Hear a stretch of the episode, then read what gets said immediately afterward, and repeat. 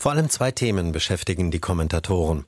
Die Schüsse während einer Lieferung von Hilfsgütern im Gazastreifen und die Beerdigung des in Haft gestorbenen Kreml-Kritikers Nawalny in Moskau. Die Ludwigsburger Kreiszeitung meint, Russlands Präsident Putin habe seinen schärfsten Kritiker vernichtet, durch seine Rache verfolge Nawalny bis in den Tod. Nicht einmal in der Trauer sind die Menschen frei, die dem letzten namhaften Oppositionellen nahestanden und die sich ihm verbunden fühlen. Seine Familie, Freunde und Mitstreiter wurden vom Kreml-Regime schikaniert und eingeschüchtert. Wie erbärmlich. Zuversichtlicher äußert sich der Reutlinger Generalanzeiger.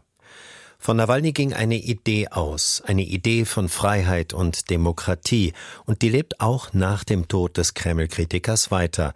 Das beweisen die Tausenden, die trotz Drohungen des Staates zu seiner Beerdigung erschienen. Das wird Putin, dessen Macht auf absoluter Kontrolle, Gewalt und Repression fußt, große Sorgen bereiten. Denn diese Menschen ließen sich von den Drohungen Putins nicht beeindrucken. Ein starkes Zeichen und Ausdruck größter Zivilcourage. Ähnlich sieht es der Südkorea aus Konstanz. Nawalny konnte in seiner Heimat aktiv nichts verändern, aber seine Rückkehr trägt letztlich doch Früchte. Wenn allein in Moskau tausende Anhänger Nawalnys keine Polizeiknüppel fürchten, so wird ihre Zahl in ganz Russland ein Vielfaches sein. Putin fürchtet sie. Nicht von ungefähr hat er in seiner Rede an die Nation das kommende Russenparadies an die Wand gemalt.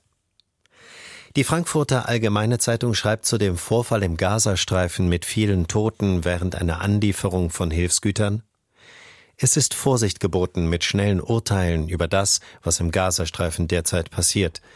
Die Dynamik in Krisengebieten, wo schwer bewaffnete Soldaten Zivilisten gegenüberstehen, von denen sie nicht wissen, ob Terroristen darunter sind oder nicht, ist von außen kaum nachzuvollziehen.